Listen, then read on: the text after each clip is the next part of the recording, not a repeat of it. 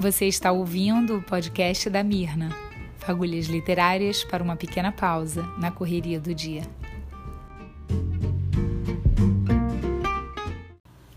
Uma vez, é, garimpando títulos na, na Travessa, na Livraria da Travessa, um dos meus programas prediletos, eu dei de cara, assim, logo na entrada, na primeira bancada da livraria, eu dei de cara com um livro de capa preta e branca, assim, uma edição bonita, uh, que me chamou a atenção, porque, sim, as capas, elas às vezes nos seduzem, assim, às vezes a gente se deixa seduzir por uma capa.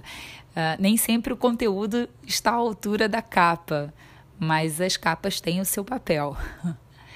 e uma edição da Kozak Naif, então por aí vocês podem imaginar que realmente uma edição muito bonita. Uh, o título, O Africano, e o autor não conhecia.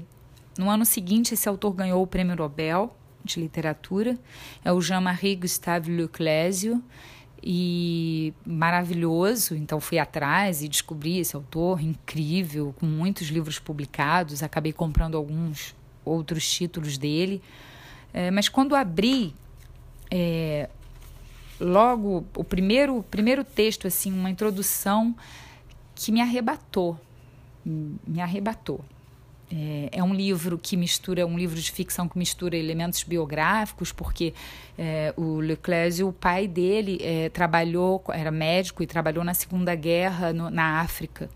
Então quando ele tinha oito anos né a guerra acaba e ele vai morar com a família na Nigéria e ele vive essa infância na África. Então, esse livro é isso, é esse retorno, é essa África e essa infância, e é muito bonito, é muito impactante, tem imagens lindíssimas.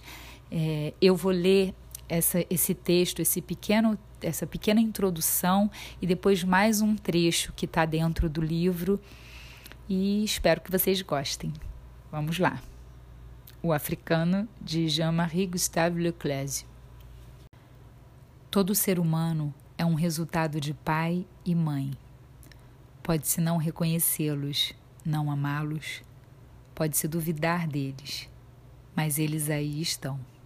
Seu rosto, suas atitudes, suas maneiras e manias, suas ilusões e esperanças, a forma de suas mãos e de seus dedos do pé a cor dos olhos e dos cabelos, seu modo de falar, suas ideias, provavelmente a idade de sua morte.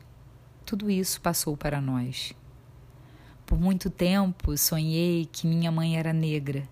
Inventei-me uma história, um passado, para escapar da realidade em meu retorno da África. Neste país, nesta cidade onde eu não conhecia ninguém, onde me tornara um estrangeiro. Depois descobri, quando meu pai, na idade da aposentadoria, retornou para viver conosco na França, que o africano era ele. Foi difícil admitir isso. Tive de voltar atrás, de recomeçar, de tentar compreender. Em memória disso, escrevi este pequeno livro. As mãos me tocam, passam pelos meus braços, por meu cabelo, em volta da beira do meu chapéu. Entre tantos que em torno de mim se espremem, há uma mulher idosa que afinal nem sei se é velha. Acho que sua idade é o que primeiro chama minha atenção, porque ela é diferente das crianças peladas e dos homens e mulheres vestidos mais ou menos a ocidental que em Ogoja eu vejo. Quando minha mãe volta, talvez um pouco inquieta com aquele amontoado de gente, Mostro-lhe a tal mulher. Que é que ela tem? Ela está doente? Lembro-me dessa pergunta que fiz à minha mãe.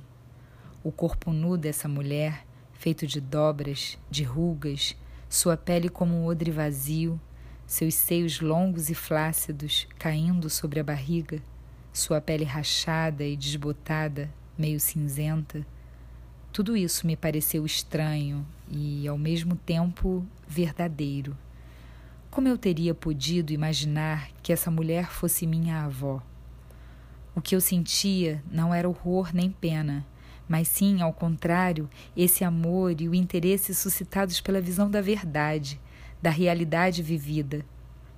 Lembro-me apenas da pergunta: ela está doente? Que ainda hoje me abrasa estranhamente, como se o tempo não tivesse passado. E não da resposta, por certo tranquilizadora, talvez um pouco sem jeito, de minha mãe. Não, não está doente. Ela é velha, só isso. A velhice, sem dúvida mais chocante para um menino no corpo de uma mulher, porque ainda, porque sempre, na França, na Europa, nos países das anáguas e cintas, das combinações e sutiãs, as mulheres normalmente estão imunes à doença da idade. O abrasamento que ainda sinto nas faces, que acompanha a pergunta ingênua e a resposta brutal de minha mãe, como uma bofetada. Isso ficou em mim sem resposta. Claro que a pergunta não era por que essa mulher acabou assim, gasta e deformada pela velhice. Mas por que mentiram para mim? Por que me esconderam essa verdade?